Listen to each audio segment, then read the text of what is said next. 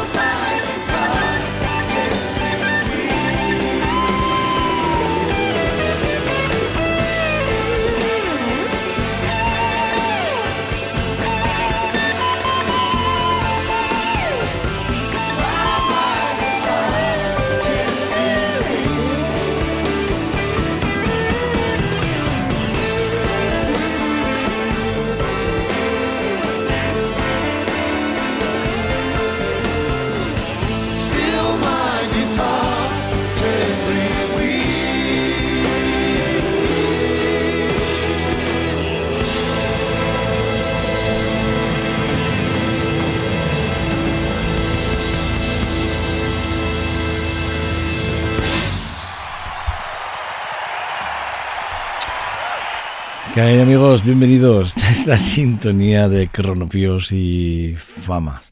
Bueno, eh, recibid los saludos desde el control técnico de Elvira Gómez y de quien nos habla, Joseba Cabezas, bueno, de Wild My Greater Gentle Whips, esa canción que, que fabricó, que creó, que compuso George Harrison, que apareció en el 68 en aquel The Beatles, en aquel álbum blanco, una canción interpretada en vivo en el Concert for eh, George, en aquel homenaje George Harrison, que organizó su buen amigo y queridísimo amigo cercano, pues cercanísimo de Eric Clapton, que tuvo lugar en el Royal Albert Hall de, de Londres el 29 de abril, perdón, de noviembre del 2002 después de la muerte de, de Clapton, pero de, de, perdón, de George Harrison. Eh, la versión eh, interpretada en el Concert for eh, George cuenta con la colaboración de Eric Clapton, Paul McCartney al piano, Ringo Starr a la batería, Denny Harrison, el hijo de George Harrison, a las guitarras acústicas los coros, y ahí aparece también Tom Petty y Jeff Lynne. Bueno, pues eso, una canción con la que queríamos arrancar también un pequeño homenaje y reconocimiento a la trayectoria de, George Harrison, sin, sin, lugar a dudas, para mí un, un, tremendo compositor. Cuando hablan de los, del alma de los Beatles y hablan de los John Lennon y hablan de los Paul McCartney, hay algunos que deberían de, de saber que uno de los grandes, uno de los grandes y que hacía muchos arreglos para la banda y que proponía muchas ideas era George Harrison, sin lugar a dudas, como luego demostró en solitario. Bueno, os vamos a hablar de, un álbum, de, de, un álbum que se publicó ahí en el 82 de los Dire Street, eh, de Private Investigation, que es una es una de esas canciones, bueno, una de las canciones, uno de los álbumes que se lanza en el 82, eh, creo que fue el quinto álbum, si no me, me, me falla la memoria, de Love Over Gold. Eh, esta versión está considerada como una de las versiones, una de las canciones más más eh, más vendidas de, de, la historia de los Dire Street. Eh, de hecho, si no me fallan los datos, más de, ciento, más de 130 millones de copias en todo el mundo se vendieron de este álbum. Una de las anécdotas que os voy a contar y que muy poquita gente sabe, es a lo que se hayas, o, os hayáis leído la biografía de, de es que el solo de guitarra española que se graba en el estudio se hace con una guitarra española que, hay en, que alguien deja en el estudio un día así que fue a grabar alguien. Dicen, dicen que fue un, un, guitarrista de la calle. Eh, bueno, la anécdota cuenta que esa guitarra es una guitarra de 1937. Eh, marca Ramírez, ni más ni menos, una de las marcas más importantes de guitarras españolas. Bueno, pues resulta que luego se supo, luego a, a largo, del, a largo del, del, del, tiempo, el productor Nils eh, Dorfman que es quien consiguió aquella guitarra para hacer ese solo de guitarra que sale en el, en el, disco, en este tema, bueno, pues resulta que esa guitarra fue de Andrés Segovia, el gran compositor español de música clásica. ¿Cómo apareció en el estudio? No, nadie lo sabe. Lo que sí que se sabe es que la guitarra pertenecía a él porque está firmada y porque además en 1937 cuando se fabrica esa guitarra solo hay, creo que solo hay cuatro modelos en todo el mundo y una de Andrés Segovia y está firmada por él. Eh, y además eh, dentro de la marca de la etiqueta de Ramírez también pondría, ponía perdón, el nombre de Andrés Segovia. Es una de las anécdotas que, salvo que te leas la, la biografía de, de Mark Knopfler, no vas a llegar a, a, este, a este dato. Pero es muy interesante repito, porque se quedó tan impresionado con el sonido de la guitarra que decidió comprarla después de la grabación y de hecho la tiene en su poder McNoffer. La guitarra se convirtió en una de las favoritas de McNoffer y la ha utilizado en muchísimas grabaciones posteriormente y, y también en directos. Bueno, la guitarra es ahora conocida como la guitarra de Segovia, eh, así la tiene puesta en, en, una pared, en una de las paredes de su casa, el mismísimo, bueno, pues McNofler.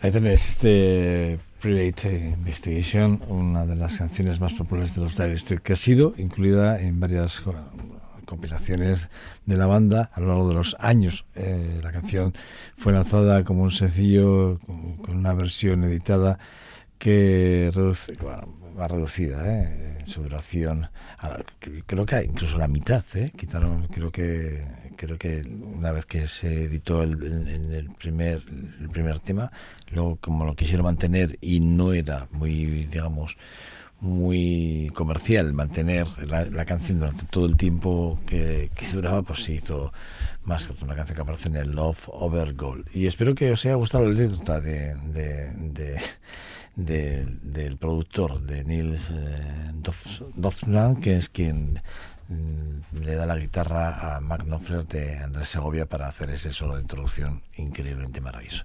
Bueno, The Blue Ace es una, una de esas canciones de Elton John que fue lanzada allí en un sencillo en el 82 aparece en el Jab uno de los álbumes más exitosos del de, mismísimo Elton John, que en el que colabora además Bernie Topping, como no puede ser de otra forma, convirtiendo eh, esta canción en una de las grandes joyas, una de las grandes letras de, del álbum. Se convirtió en uno de los grandes éxitos en Estados Unidos y bueno, pues logró pues un montón de ventas, un millón de ventas eh, en, un periodo de tiempo muy corto. Bueno, eh, para hablaros de este álbum, quiero hablaros del gran anfiteatro de Éfeso, que, es un anfiteatro romano antiguo que se encuentra en la ciudad de Éfeso, en Turquía. Éfeso es una antigua ciudad eh, greco-romana que se encuentra en la costa del mar Egeo, cerca de la actual ciudad de Serkung. Bueno, pues ¿por qué os digo esto? Porque ese anfiteatro que está que se construyó un año, un, perdón, un siglo antes, un año no, un siglo antes de, que, de Cristo, eh, tiene capacidad como para 25.000 personas. Bueno, fue el lugar que eligió eh, precisamente Elton John ahí en el 2001 para publicar, eh, para hacer eh, presente su arranque de gira de, One Night Only 2001 y que lo hizo en ese anfiteatro que él tanto quería y que él quería tocar. Y durante el concierto Elton John interpretó muchos de sus éxitos, incluyendo este Blue Age que vamos a escuchar, una canción que fue recibida con un gran entusiasmo por el público turco y que se convirtió, en, se convirtió en uno de los momentos más destacados del concierto. El concierto también fue grabado, digo porque lo podéis eh, comprar o ver o como queráis, eh, se grabó. Eh, y bueno, pues es uno de los grandes momentos y eventos y sobre todo una de las grandes grabaciones de, los directos de, Elton John. I want to dedicate this one to everyone here at Ephesus tonight with blue eyes. Blue eyes. Baby's got blue eyes. Like a deep blue sea.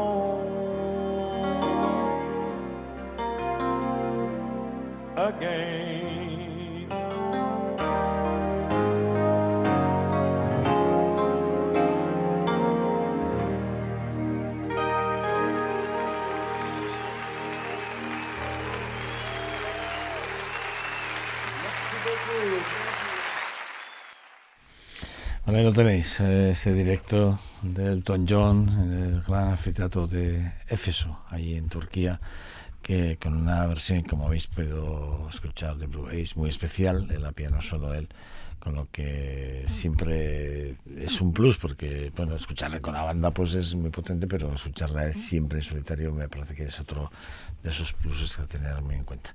Otra de las canciones que, que a mí me, me encantan de A Night to Remember, eh, de Salamar, eh, de un directo además de, de Footage, que, que, he recuperado porque el directo no tiene nada que ver con la, con la, con la versión que se graba en el, en el 77, bueno, en el 80, perdón.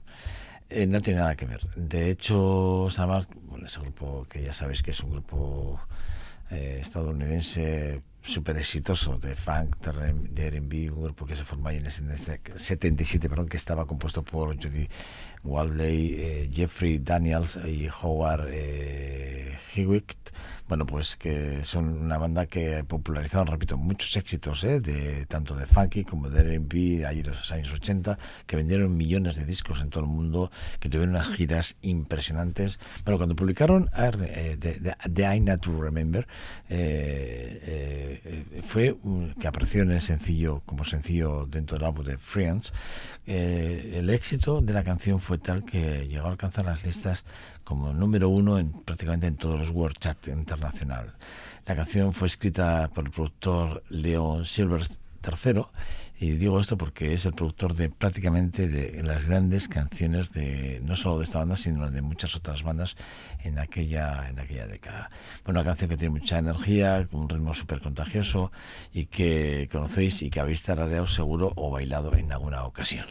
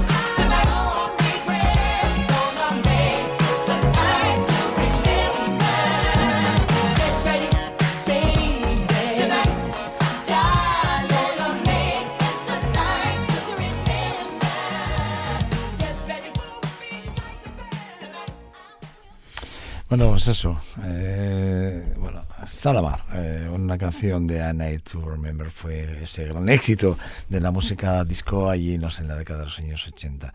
Muy próximo a R&B más que al funky, ¿no? Y la música disco. Para mí mucho más R&B que otra cosa. Eh, la versión en vivo de la canción de, de, de Top of the Pops eh, es una actuación icónica, que es la que acabamos de escuchar, que sigue siendo muy popular y entre los fans de, la banda. O sea, la verdad es que increíble. Bueno, eh, también la actuación eh, es conocida por su energía y el estilo de, de baile que, que ellos promulgaban o mostraban, ¿no? Eh, y también fue popularizada, por cierto, esta canción por Michael Jackson, porque Michael Jackson tiene su versión con respecto a esta canción. Otra de las mm, canciones que, que hoy quiero mostraros es una canción que es, es muy manida, ¿eh? es, no es tan, es súper obvia.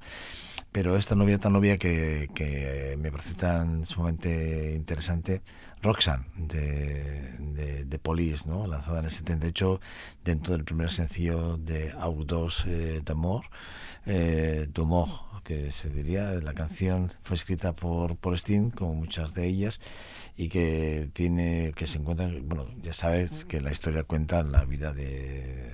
Él se fijó eh, en uno de sus viajes por París, se fijó eh, se fijó una prostituta y, y- y sobre ella creó una canción creó una canción una canción que, que dio por nombre Roxanne eh, y que bueno pues que, según él según él eh, dice que la vio por las calles eh, cerca muy cerca del hotel donde él se hospedaba y bueno pues él creó una historia alrededor de la vida de esa chica que no la conoce, que yo creo que no la conoce, y ha sido interpretada por muchas, de muchas maneras y diferentes, eh, en diferentes formatos, ¿no? Bueno, un hombre que le ruega a una prostituta que, le- bueno, que se llama Roxanne, que deje su trabajo, que se aleje de esa vida tan peligrosa. Cuenta la historia él, ¿eh? Esa es así su historia en la canción, ¿no?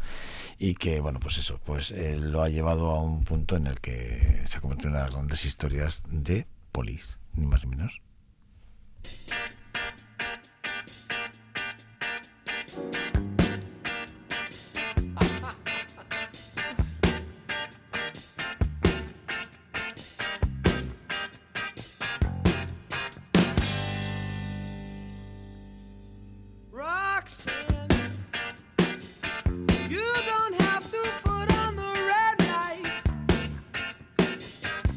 Days. are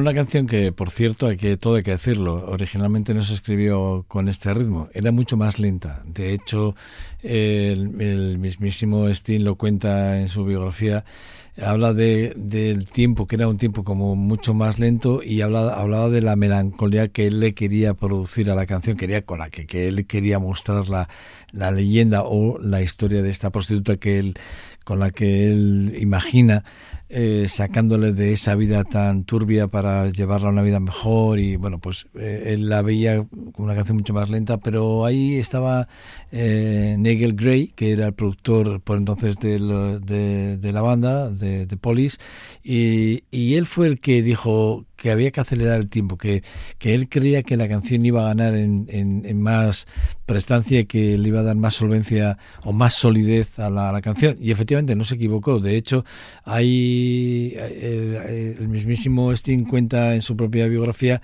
cómo cuando hicieron las pruebas de cambiar los tiempos, y habla de los tiempos que se utilizaron, de las de no sé si hablaba de eh, que em- empezaron como a 90 negras o 100, 100 negras aproximadamente, que son eh, los golpes eh, hasta creo que llegaron hasta los 130 y bajaron a 120 creo que algo así él viene a comentar estoy hablando de, memoria ¿eh?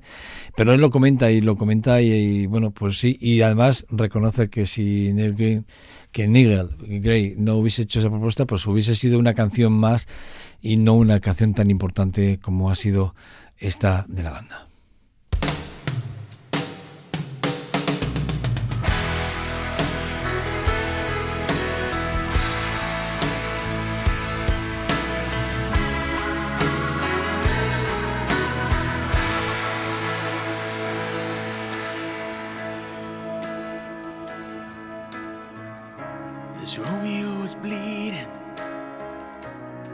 can't see his blood. It's nothing but some feelings that this old dog kicked up. It's been raining since you left me. Now I'm drowning in the flood. You see, I've always been a fighter, but without you, I give up. Now I can't sing a love song like the way it's meant to be. Well, I guess I'm not that good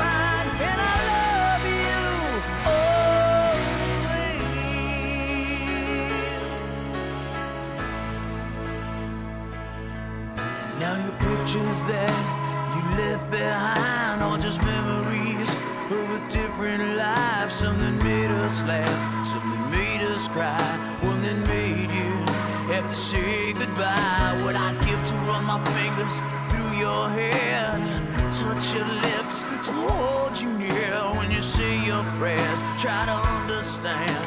I've made mistakes.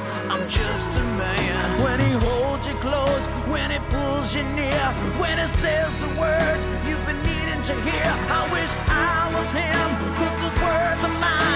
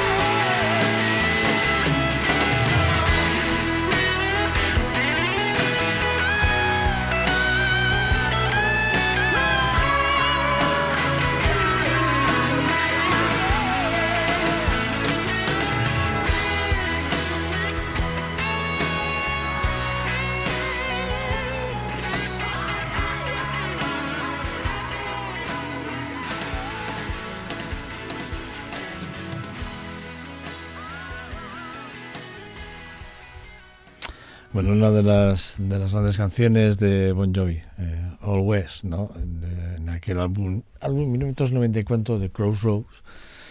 Eh, un álbum que, si hay algo que a mí me llama la atención, probablemente sea eh, lo- los coros y esta letra tan emotiva con la que ellos salieron al mundo en, en aquel año 1994. Eh, en un álbum en el que, por ejemplo, bueno, ya, de hecho ya están dentro de, ese álbum, dentro de esa lista de grandes de éxitos está ese de, de You Give Me Love de Bad eh, Nate, creo que, que es el nombre, y Is My Life, y luego está el, el Living, el Living on the Player, ¿no? Creo que son creo que son los, los, los éxitos más, más reconocidos de ellos, aparte de otros muchos, por supuesto, y hay algunos increíbles. Más de 150 millones de copias eh, de este disco, concretamente, eh, en todo el mundo se llegan a vender. Para mí es un- una, una, una auténtica barbaridad, un- un lujo.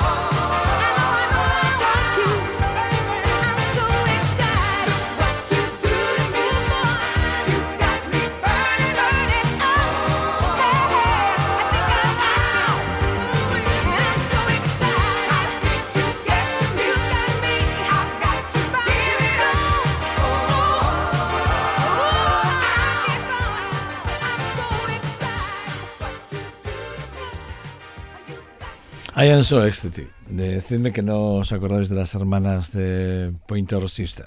Eh, ahí están Ruth, eh, Anita, Bonnie eh, y June Pointer, las, cuatro hermanas que hicieron vibrar a toda una década entera a través de sus grandes éxitos.